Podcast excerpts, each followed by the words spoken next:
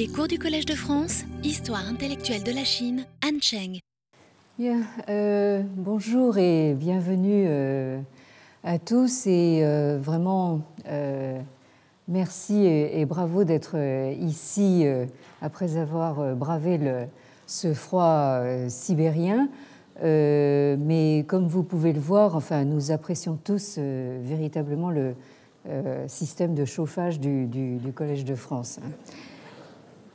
Alors, la semaine dernière, euh, vous vous rappelez sans doute que nous avons vu euh, comment un certain euh, courant que on peut qualifier de déconstructionniste, qui pousse aujourd'hui dans le sens d'hypothèse d'autant plus radicale qu'il a en face de lui un courant inverse de euh, reconstructeurs des euh, études nationales euh, du Guoxue, comme on l'appelle en, chinois, donc qui lui pousse en sens contraire dans un sens fondamentaliste. Donc nous avons vu comment ce, courant s'appuie sur une tradition déjà longue d'études philologiques qui remonte au moins jusqu'au XVIIIe siècle en, Chine et au Japon, pour donc euh, faire converger cette euh, tradition avec des méthodes empruntées à la lecture critique des textes bibliques, qui, elles, donc, remontent au XIXe siècle, au moins en Europe. Alors, nous avons vu en particulier euh, quelques exemples euh, d'intertextualité euh, qui devraient nous amener à nous défaire de l'habitude de rétro-projeter, c'est-à-dire de, projeter en arrière en quelque sorte, de rétro-projeter sur la matière textuelle de la Chine ancienne nos conceptions modernes de premièrement, ce que doit être un texte, euh, deuxièmement, comment euh, ce texte doit être composé, et euh, troisièmement, à quoi il doit servir. donc jusqu'à maintenant, nous avons tenté d'apporter quelques éléments de réponse aux deux premières questions, hein, c'est-à-dire au fond, qu'est-ce qu'un texte? Dans le contexte de la Chine ancienne et euh, comment ce texte euh, est composé. Alors, sans perdre de vue, évidemment, euh, le cas qui nous intéresse plus particulièrement et qui est donc celui du des, des entretiens attribués à Confucius. Alors, contrairement à une certaine forme de vulgate à laquelle on a abouti, après des siècles euh, de tradition canonique, les euh, travaux cumulés de euh, philologues chinois et japonais que j'ai mentionnés précédemment, repris depuis une date relativement récente de manière méthodique et systématique par des sinologues occidentaux. Donc ces travaux ont abouti à l'idée euh, que les textes de la Chine préimpériale et euh, du début de l'ère impériale se présentent en réalité comme euh, des compositions et perpétuelles recompositions d'éléments discrets au sens de discontinu, comme des constructions mobiles de petites unités euh, distinctes, euh, comparables, je le disais euh, la semaine dernière, à celles d'un jeu de construction. Comme diraient nos collègues anglophones, des building blocks ou alors des movable units. donc, des unités textuelles mobiles qui pouvaient être euh, réagencés et euh, reconfigurés dans une variété considérable de combinaisons, lesquelles pouvaient alors produire donc des sens et euh, des contenus assez différents. Alors, j'ai terminé la semaine dernière en signalant que ces petites unités textuelles pouvaient se retrouver à l'époque Han, donc nous sommes au deuxième, premier siècle avant l'ère chrétienne, sur des supports assez inattendus, euh, tels que euh, des euh, embouts de tuiles. Alors, j'ai ici donc voici ce qu'on entend justement par ces embouts de tuiles, donc en, chinois Tang. Alors, vous avez ici un modèle réduit, donc euh, d'un bâtiment euh, tel qu'il pouvait se présenter donc euh, à l'époque Han, donc qui a été retrouvé dans, dans, une, dans une, tombe. et donc les embouts de tuiles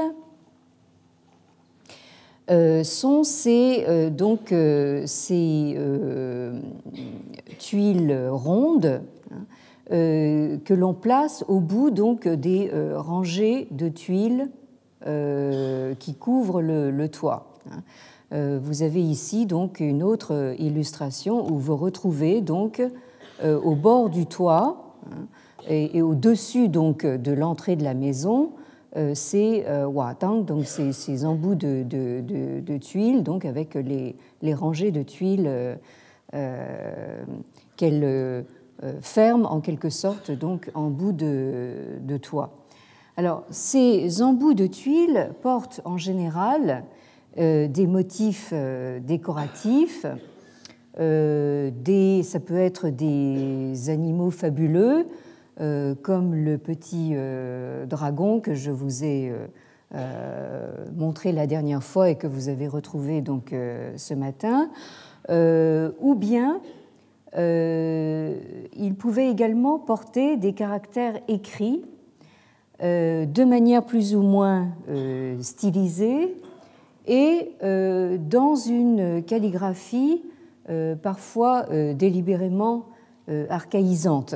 Alors vous avez ici donc un exemple vous, qui est encore tout à fait lisible pour euh, les contemporains, hein, pour euh, un chinois contemporain, c'est, vous, reconnaissez très bien donc euh, ces deux caractères, donc Junzi, qui veulent dire donc littéralement fils donc fils de prince, mais qui, comme nous avons eu à maintes reprises l'occasion euh, de le rappeler, donc euh, désigne dans le vocabulaire spécifiquement confucéen donc euh, une forme d'aristocratie morale, si on peut dire, et non plus de naissance, non plus une aristocratie héréditaire, et donc que j'ai pour ma part pris le parti de traduire par homme de bien. Euh, vous avez euh, par exemple cet autre euh, embout de, de tuiles avec donc ces motifs décoratifs placés en, cercle tout autour.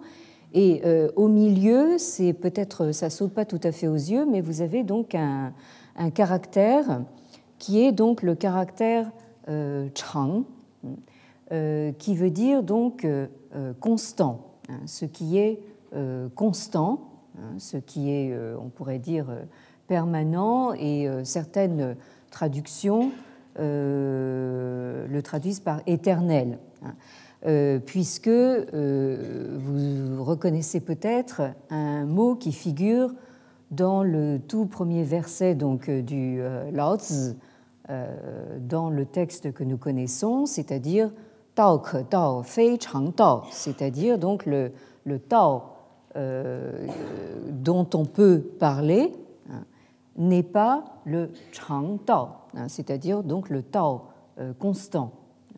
et donc certains traducteurs traduisent par le Tao éternel, à tort ou à raison.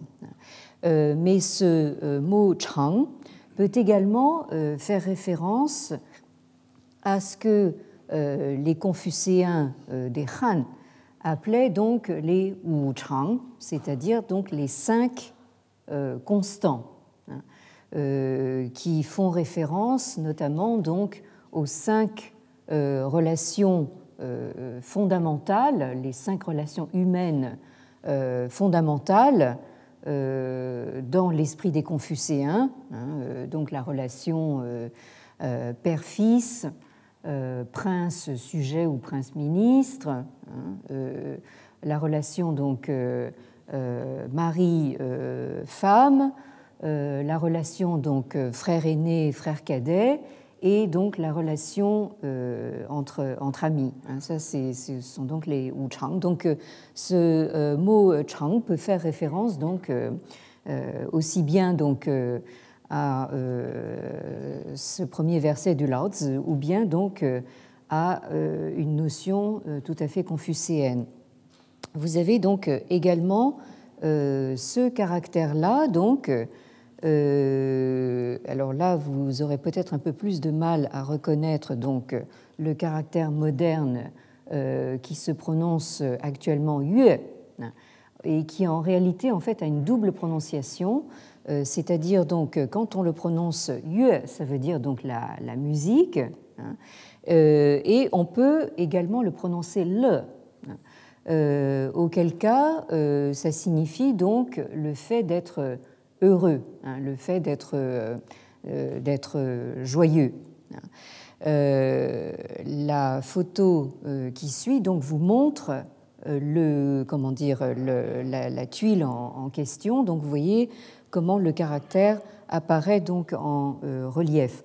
Alors cette notion euh, de, enfin, ou plus exactement, ce, jeu euh, sur euh, le double sens hein, de, le, hein, c'est quelque chose qui est largement exploité dans la tradition confucéenne et qui constitue même une pomme de discorde avec une école considérée comme euh, adversaire ou du moins dissidente, euh, l'école donc des euh, moïstes hein, qui se réclament de Mozi, maître, maître Mo, puisque les moïstes hein, sont je, caricature un petit peu, mais enfin sont des, des, espèces de comment dire de, puritains qui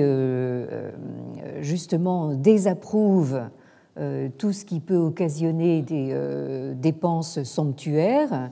C'est à ce titre euh, qu'ils sont opposés donc à la pratique de la chasse de cour, qu'ils sont opposés aussi à la guerre, au principe de la guerre parce que ça, coûte cher, et ils sont également opposés donc à toutes les formes de rites qui sont dispendieux, et notamment donc euh, c'est euh, en partie pour cette raison qu'ils sont contre donc, la, musique euh, rituelle.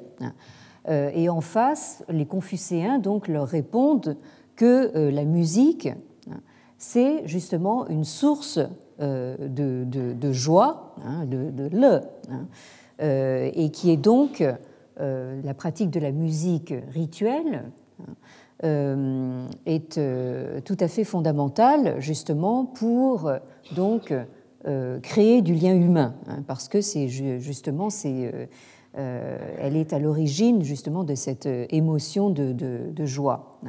Alors cette, cet embout de, de, tuile qui a été retrouvé donc au comment dire, dans les environs euh, de l'actuel euh, Xi'an, hein, euh, provient probablement donc du Yue c'est-à-dire donc du bureau de la musique à l'époque Han. Hein. Et vous vous rappelez peut-être que nous avions vu dès le début du cours de cette année l'importance que revêt donc la musique rituelle dans la vie de cour de l'Antiquité préimpériale, hein, musique rituelle qui s'est retrouvée donc étroitement associée au courant confucéen dans l'esprit des historiens des, des. Hein, vous vous rappelez peut-être ce passage donc du Han Shu, euh, euh, l'histoire dynastique euh, des, des, occidentaux, qui nous parle justement de cette prétendue découverte dans les murs de l'ancienne demeure de Confucius au pays de l'eau, hein, d'un comment dire d'un texte du Lun en caractères anciens, en Kuwen, hein, euh, découverte concomitante avec justement euh, le, fait que euh, au moment où on a, on a découvert ce, manuscrit, donc on a entendu donc des sons de musique rituelle anciens euh, qui s'échappait donc des, euh, murs de cette, de cette demeure. Hein. Donc, euh, vous vous rappelez peut-être cette histoire donc, du, du roi Gong de, de l'eau, qui, pour rénover son palais, l'agrandir, donc, avait commencé à faire détruire donc, cette ancienne demeure de Confucius. Et mal lui en, a pris parce que, bon, et, il a euh, justement a dû, arrêter tous les travaux du, fait de cette découverte et, accompagné donc de, ce, euh, de cette musique euh, tout à fait paranormale. Mais j'ajoute que ces embouts donc, pouvaient être également porteurs non seulement de caractères simples ou isolés, comme nous venons de le voir, mais parfois aussi d'unités textuelles et donc euh, de messages entiers. Alors là, vous revoyez euh, quelque chose que je vous montrais donc en, fin de cours euh, la semaine dernière, et j'y reviens un instant, car comme me l'a obligeamment fait remarquer donc mon collègue de Tokyo, Monsieur Shino, Yoshinobu, qui doit être ici présent, euh, je me rends compte de, des incohérences de ma présentation donc en toute fin de cours, euh, que je n'arrive à m'expliquer que par un état de fatigue avancé, euh, à moins que ce ne soit un début de dyslexie. Hein. Ça peut arriver à tout âge. Alors, pour que ce soit bien clair pour tout le monde, hein, je pense que certains d'entre vous d'ailleurs auront rétabli de même, euh, j'ai euh, reproduit donc les euh, transcriptions en caractère moderne sur le côté qui montrent bien que les inscriptions sont toutes disposées de la même façon, donc en cercle, certes, mais en deux parties symétriques.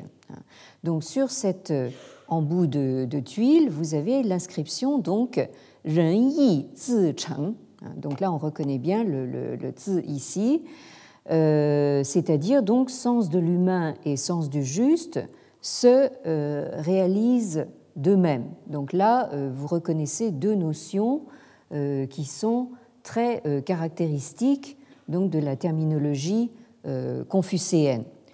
Ce, second embout de, de tuile porte un autre message, donc euh, Tao de Shun euh, c'est-à-dire donc la voix et euh, la vertu ou, ou, la vertu de la voix ou la puissance de la voix se mettent en bon ordre.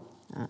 Alors le Tao Te, évidemment, on sait que ce sont deux notions qui sont associées donc au texte du Lao Tzu, qui porte comme autre titre, comme vous le savez, donc le Tao Te Ching. Hein. Donc euh, ici, est-ce qu'il euh, y a une référence directe au Lao Tzu? C'est possible, ou bien ça peut être tout simplement le Tao et le Te euh, pris au sens assez général du terme. Toujours est-il que nous avons ici deux maximes moralisantes donc qui figuraient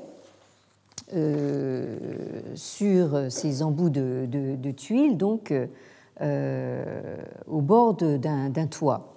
Et alors, quant à cette euh, troisième inscription, donc euh, Wei Han San Nian Da Bing Tianxia, hein, donc euh, seuls les Han en trois ans ont sur une vaste échelle unifié tout sous le ciel, c'est-à-dire unifié le, monde, autrement dit l'espace chinois hein, de l'époque.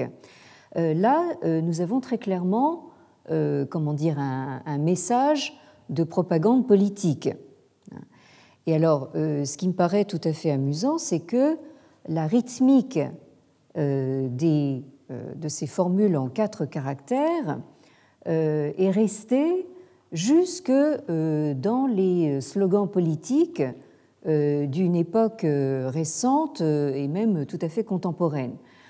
Pour ceux d'entre vous qui ont connu directement ou indirectement la révolution culturelle des années 1960-70, euh, euh, vous vous souvenez peut-être de celui-ci.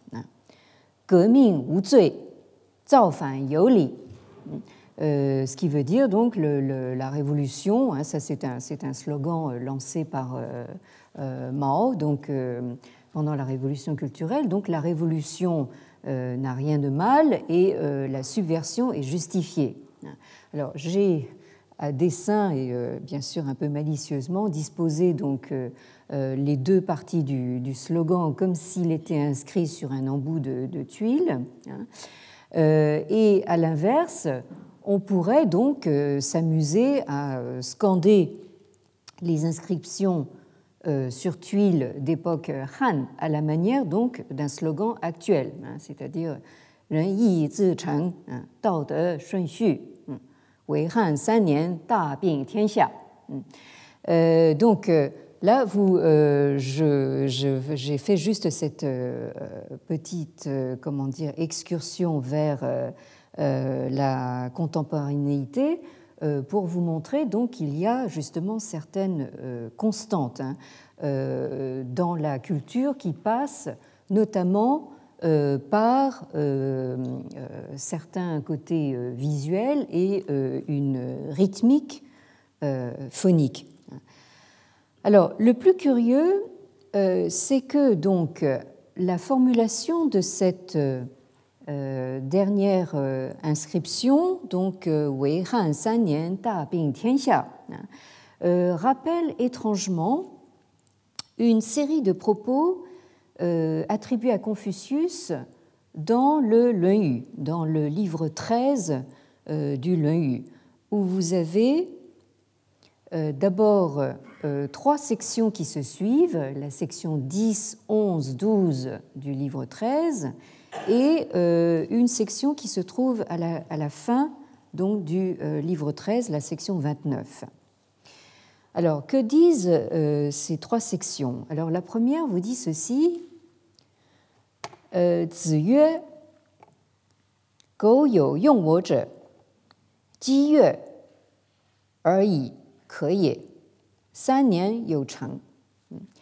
donc le maître dit, et là donc nous sommes censés euh, entendre la parole du maître. Hein. Alors, il suffirait, hein, ou pour peu que qu'il y ait, je traduis très littéralement, qu'il y ait quelqu'un euh, qui m'utilise, qui m'emploie. Alors, euh, ici, ce que vous lisez donc euh, en chinois moderne, c'est si, hein, si yue.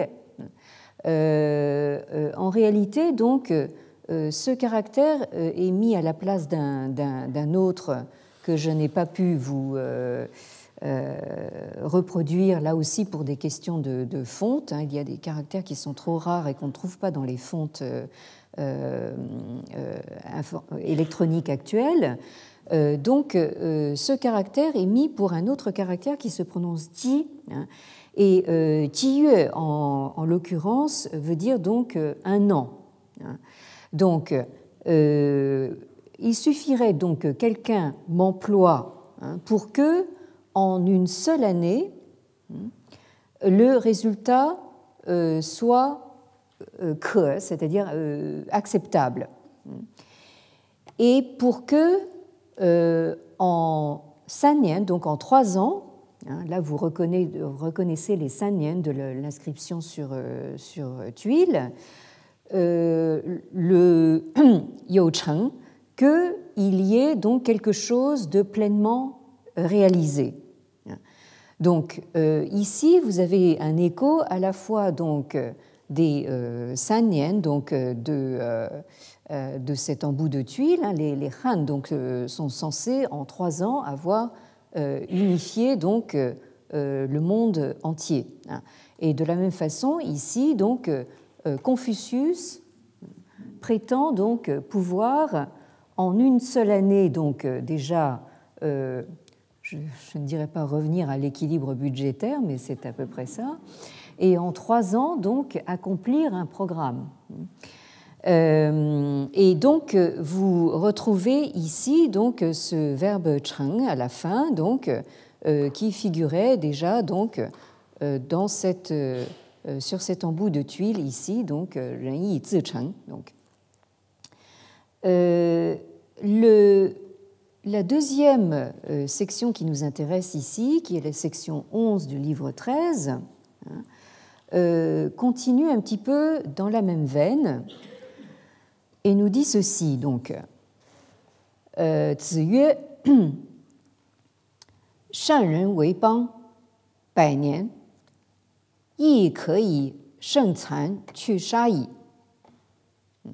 Donc le maître dit et là, il est évident qu'il cite un propos qui n'est pas de lui.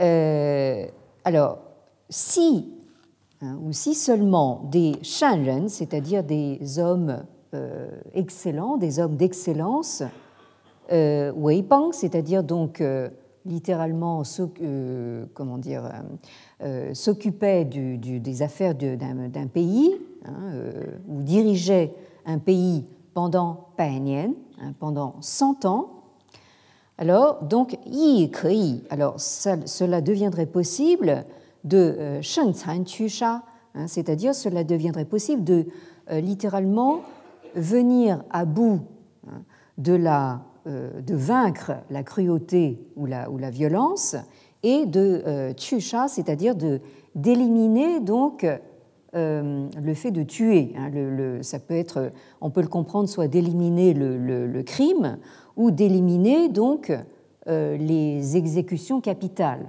hein, parce qu'elles seraient devenues euh, inutiles. Hein. Et ensuite, pourquoi donc on comprend que ici Confucius cite le propos de quelqu'un d'autre, c'est qu'il conclut avec son propre commentaire en disant donc Changzai Shi Yan c'est-à-dire donc comme il, euh, il dit vrai euh, ce propos, hein, comme elle est, bien vraie, cette, parole. Donc, ici, vous avez donc un propos qui est placé donc, enfin, plus exactement, un propos que cite Confucius, hein, mais qui est un petit peu dans la même veine donc que la section précédente. Hein, c'est-à-dire que euh, pour des hommes d'excellence, il faudrait donc à peu près une centaine d'années hein, pour arriver donc à euh, justement euh, parvenir à un état de société tellement idéal hein, que le, crime, les assassinats et les exécutions capitales auraient complètement disparu. La section suivante euh, vous, le, voyez, donc la section 12 hein, euh, est, euh, continue donc toujours dans le, même sens. Ziyue, le maître dit Ru you wangzhe, bi shi er hou ren. Hmm. Alors, ici aussi, nous sommes toujours dans l'hypothèse, dans le, dans le, dans le, hein, c'est-à-dire donc euh, si euh, il y avait donc euh, un, comment dire, un vrai roi, hein, ou comment dire, quelqu'un qui représenterait une véritable royauté, on pourrait être sûr que en c'est-à-dire en une seule génération, c'est-à-dire en gros en une trentaine d'années, pi shi, c'est-à-dire nécessairement, on aurait ensuite un, du, comment dire, de la vertu d'humanité, c'est-à-dire un gouvernement donc fondé sur la vertu d'humanité. Donc là, vous reconnaissez toujours cette notion de euh, qui est tellement euh, centrale donc dans euh, l'enseignement confucéen. Là, l'hypothèse, c'est que si hein, on avait un gouvernement qui représenterait les véritables valeurs d'une royauté idéale, hein, euh, en à peu près une génération, donc euh, en une trentaine d'années, on aurait euh, comment dire, un gouvernement qui serait animé par le principe du Ren, c'est-à-dire la, la, vertu d'humanité, l'idéal confucéen. Enfin, donc, vous avez cette dernière section, donc la section 29, du, toujours dans le livre 13, euh, qui vous dit ceci. Euh,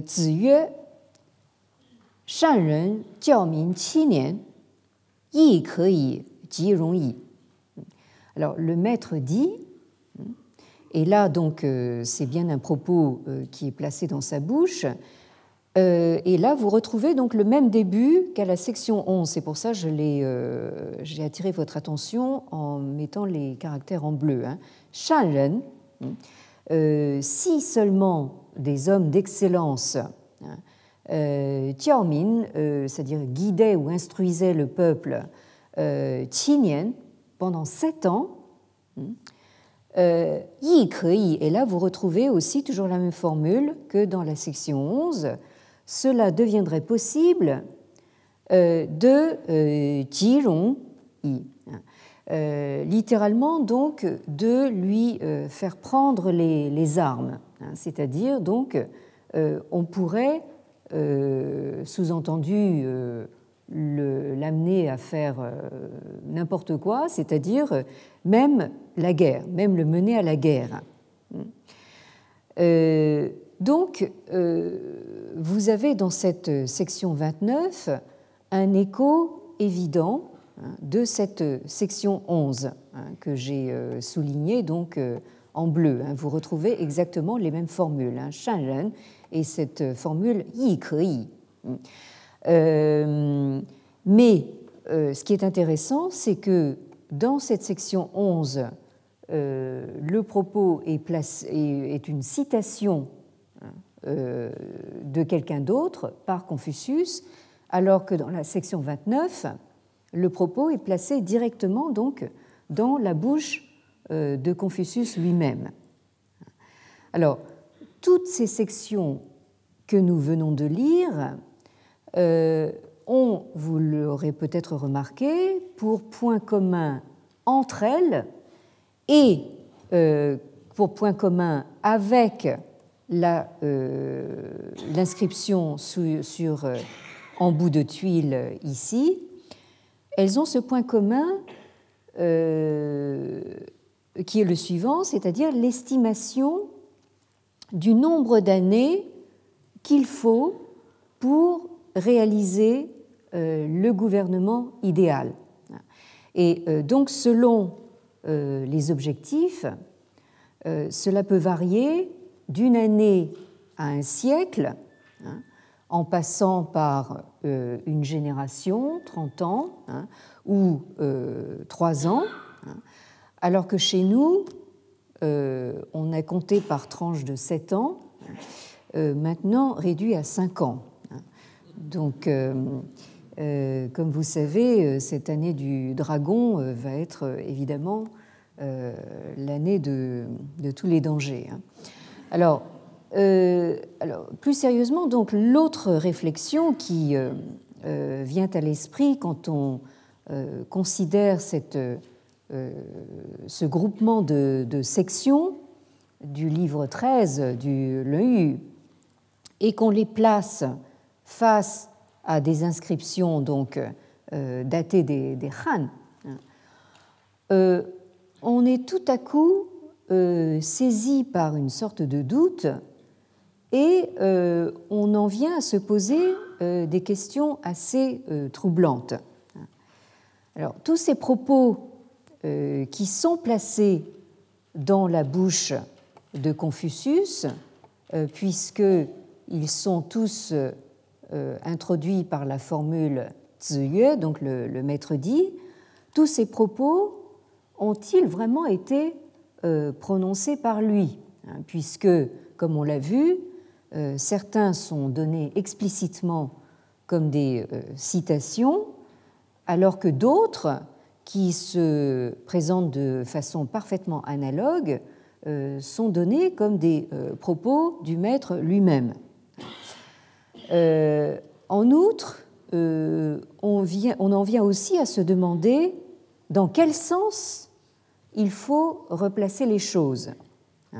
Alors, est-ce que c'est euh, le discours dominant euh, sous les Han qui cite le Leu sous prétexte que, comme le, disait donc le sinologue euh, américain, donc euh, Homer Dobbs, que vous avez ici en bas du tableau. Hein. Euh, Homer Dobbs, dans un article de 1938, est resté connu pour sa formule The Victory of Han Confucianism, c'est-à-dire donc l'idée que le confucianisme a triomphé euh, sous les Han et euh, plus spécifiquement sous le règne de l'empereur Wu des Han occidentaux, l'empereur Wu qui a régné entre 141 et 87 avant Jésus-Christ. Donc, est-ce que donc c'est le discours euh, dominant sous les Han qui cite euh, le Leu euh, parce que faut considérer que le confucianisme a déjà triomphé à cette, à cette époque, ou bien est-ce que ça ne serait pas plutôt l'inverse Est-ce que ça ne serait pas que le Leu serait un reflet donc de l'idéologie des Han, plutôt que des euh, paroles authentiques de Confucius, euh, qui a euh, vécu 500 ans plus tôt. alors, cette formule de Homer Dobbs a fait largement polémique et elle est critiquée de tous les côtés actuellement parce que euh, de plus en plus euh, euh, est en train de s'élaborer un consensus entre donc les sinologues, c'est que en fait, même sous les Han occidentaux, on ne peut absolument pas parler donc de victoire du confucianisme. Alors déjà, cette, ce isme est en lui-même problématique, mais est-ce qu'on peut vraiment dire que, euh, comment dire, euh, l'enseignement de Confucius était véritablement l'idéologie dominante sous les Han occidentaux, c'est une thèse qui est de plus en plus contestée. Alors, si on revient donc sur cette dernière hypothèse, hein, selon laquelle donc le l'œil serait plutôt un reflet euh, de la pensée des Han et non l'inverse, euh, le fait de faire euh, précéder donc des dictons ou des énoncés datant des, des Han, hein, les faire précéder de la mention Ziyue, c'est-à-dire le maître dit, hein, est-ce que ça n'aurait pas pour seul but de leur donner euh, de l'autorité et du prestige. En clair, est-ce que, euh, et ça c'est une hypothèse qui est envisagée justement par les euh, déconstructionnistes dont je vous entretiens depuis quelques semaines maintenant. Est-ce que il n'y aurait pas ce procédé qui consiste finalement à piocher, disons, des unités textuelles ou, comme on dit maintenant, des éléments de langage euh, donc euh, euh, de leur donner de l'autorité en simplement les faisant précéder de la formule ziyue, le maître dit, hein, et donc de mettre ces unités textuelles dans la bouche prétendument donc du maître lui-même, comme si c'était donc lui qui les avait prononcées. On aurait donc ici un procédé euh, qui est euh, bien connu hein, des euh, philologues et qu'on retrouve au demeurant dans nombre d'autres traditions. Et donc le sinologue américain, donc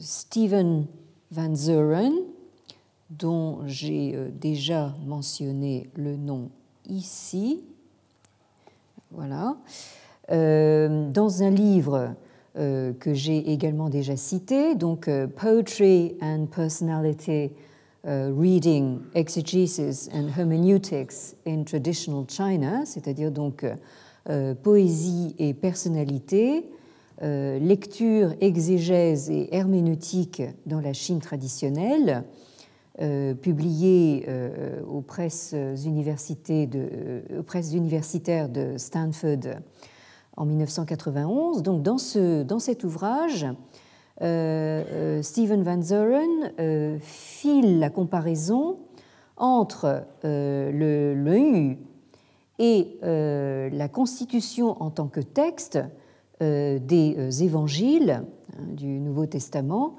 à partir donc de fragments de propos attribués à Jésus hein, et à partir de récits donc euh, rapporté à son personnage.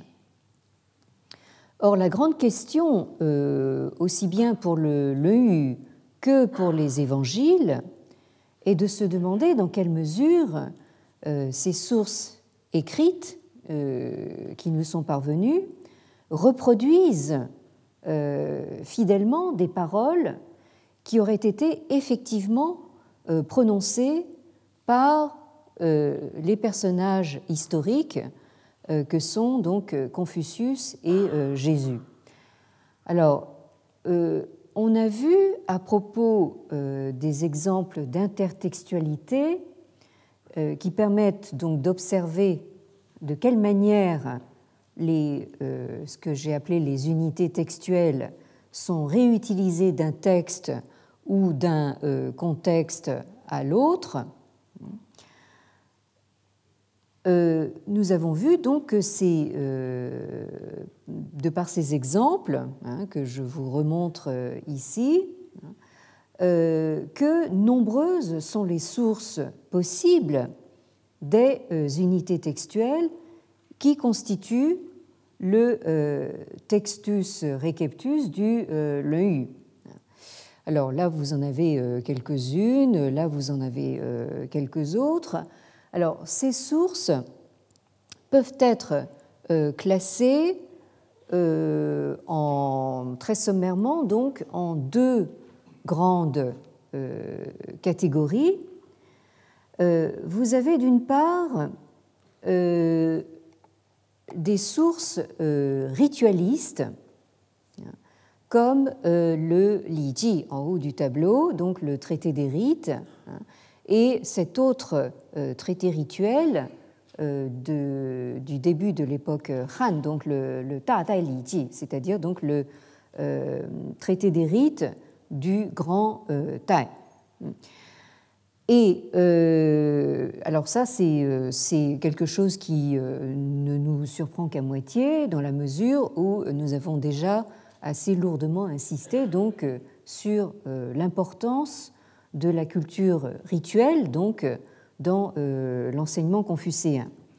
Et il y a par ailleurs donc des sources que je qualifierais de euh, folkloriques, Alors, il n'y a absolument rien de péjoratif dans cet adjectif. J'entends par là des recueils d'anecdotes qui concernent Confucius et ses disciples. Je suis presque tentée de, parler de sa bande de disciples. Euh, qui constitue donc la euh, légende euh, de Confucius, autrement dit donc une source de folklore autour donc du personnage légendaire de Confucius et sur lesquels j'espère nous aurons le temps de revenir. il y a par exemple donc dans cette seconde catégorie de sources des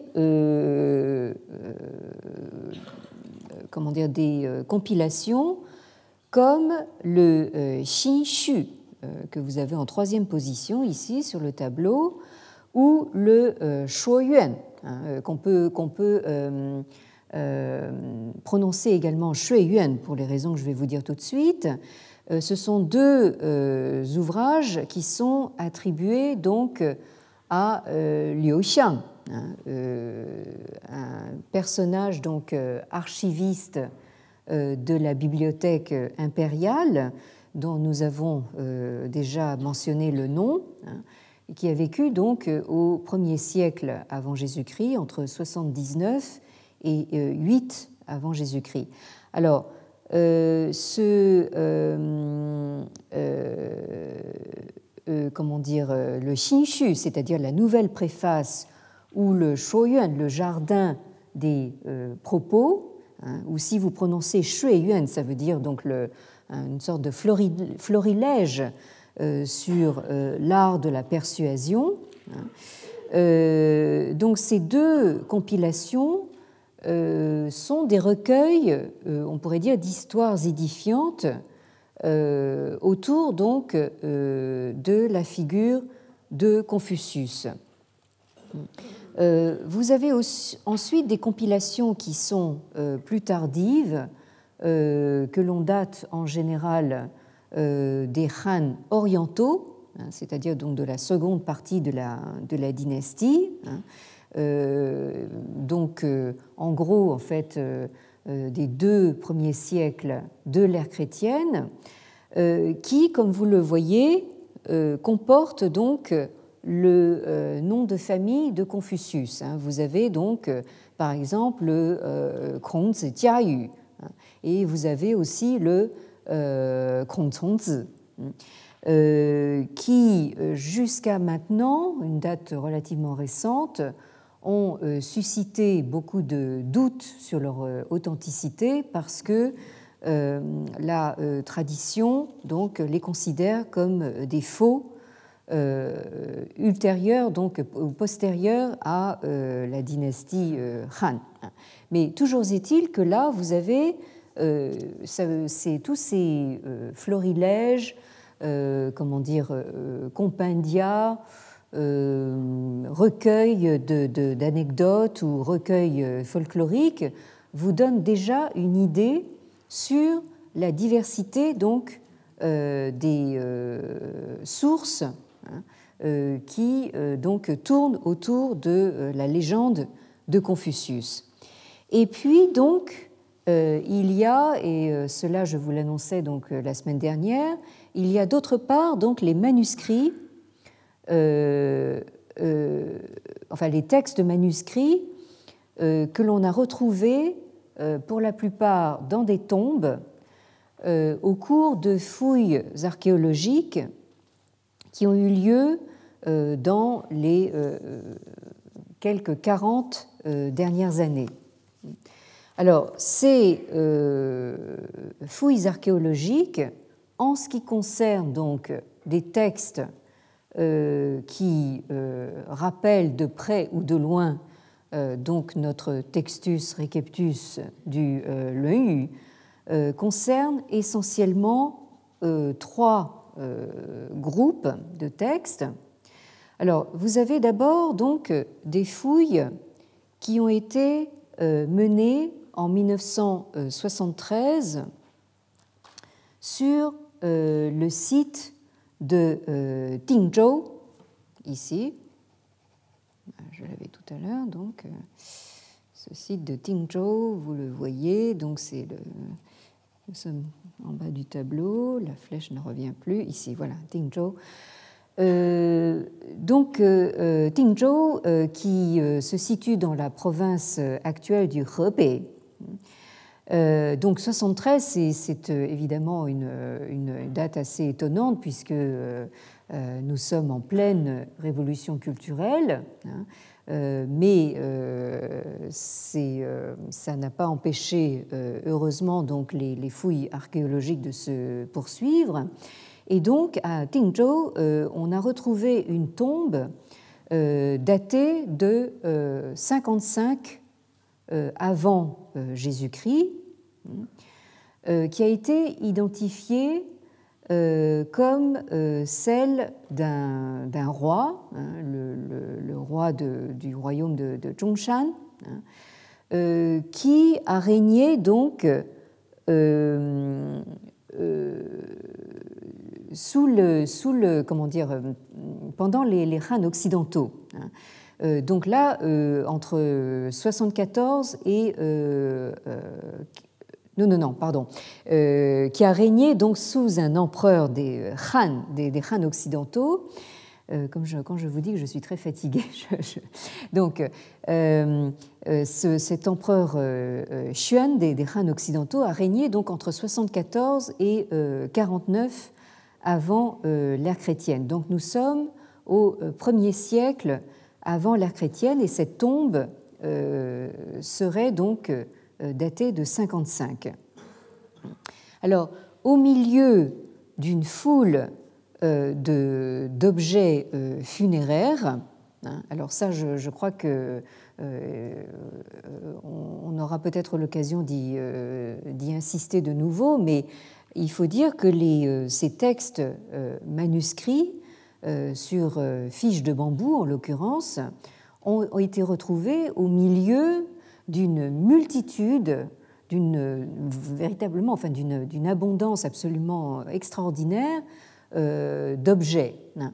Euh, et euh, non seulement donc cette abondance d'objets n'a pas encore été exploitée, hein, mais on n'a pas encore véritablement mis en relation donc ces objets avec le contenu des textes. Hein, c'est un vaste chantier qui a été euh, lancé donc euh, depuis quelques décennies, mais euh, les spécialistes sont encore donc le nez justement dans ces, dans ces recherches.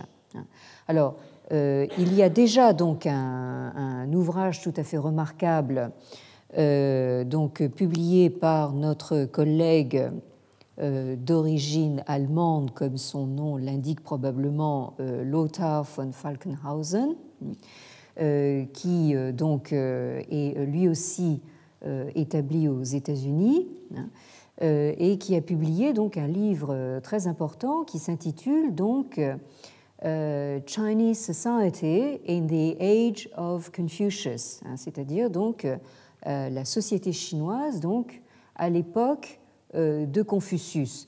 Euh, alors c'est un livre un tout petit peu trompeur, euh, enfin plus exactement le titre est un petit peu trompeur dans la mesure où Lothar von Falkenhausen est tout d'abord un archéologue hein, et c'est un ouvrage qui justement commence à faire ce travail justement de mise en relation de ce qui a été trouvé notamment comme objet dans les tombes, avec euh, ce que nous connaissons par ailleurs euh, à partir des sources euh, textuelles. Hein. Donc on ne peut pas dire que ce soit véritablement, comment dire, ne vous attendez pas à y voir, comment dire, quelque chose qui ressemblerait à la vie quotidienne à l'époque de Confucius. Hein. Ce n'est pas ça.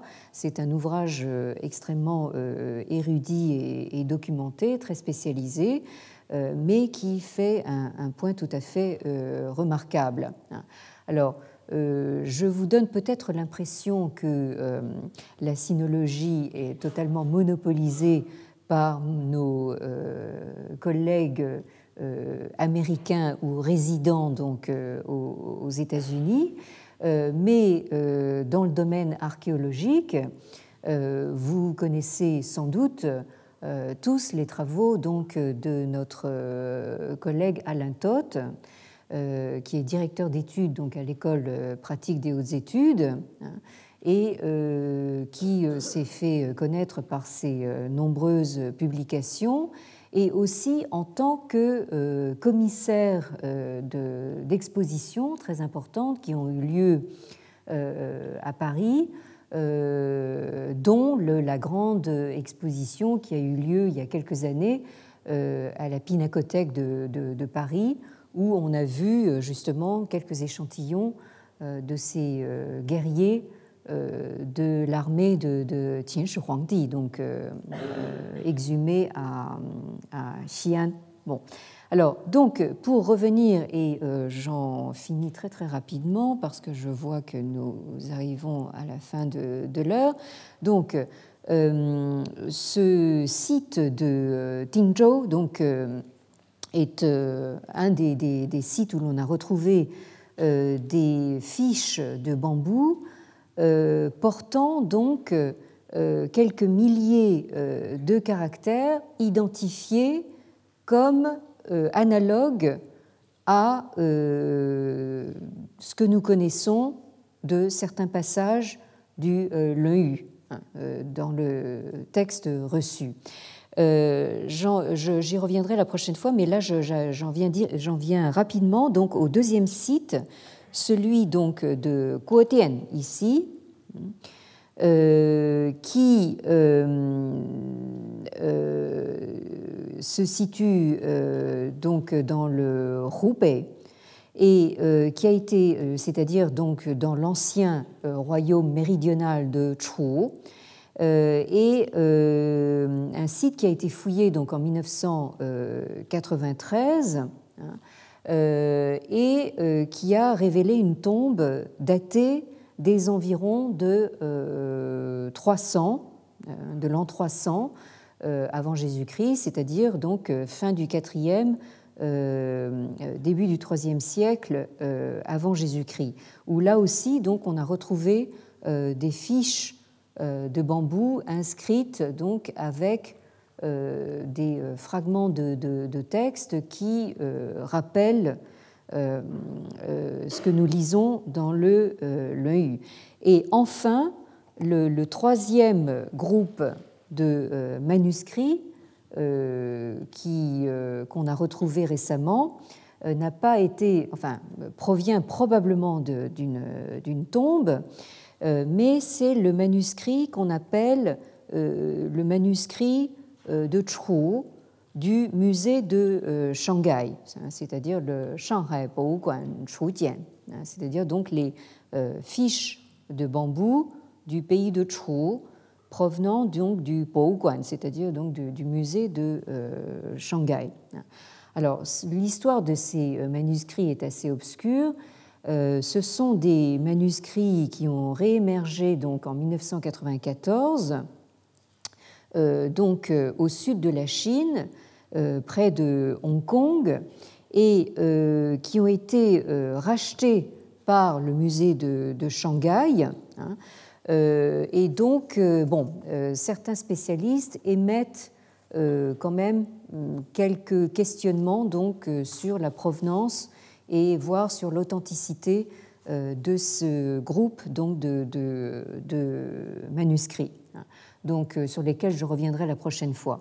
Alors, euh, je dois euh, vous rappeler que jeudi prochain sera déjà notre dernière séance de travail ensemble pour cette année. Hein, et qu'elle sera suivie l'après-midi même, donc jeudi 9 février, à 14h30, par la conférence de notre collègue de l'Université de Munich, euh, le euh, professeur Hans van Hess, qui euh, nous parlera en français de la construction des premières histoires dynastiques, notamment donc celles qui nous intéressent depuis quelque temps, puisque ce sont nos sources principales pour connaître les origines du Yu et de la légende de Confucius, donc à savoir donc le Shidi, les annales historiques, et le Hanshu, donc les, le livre dynastique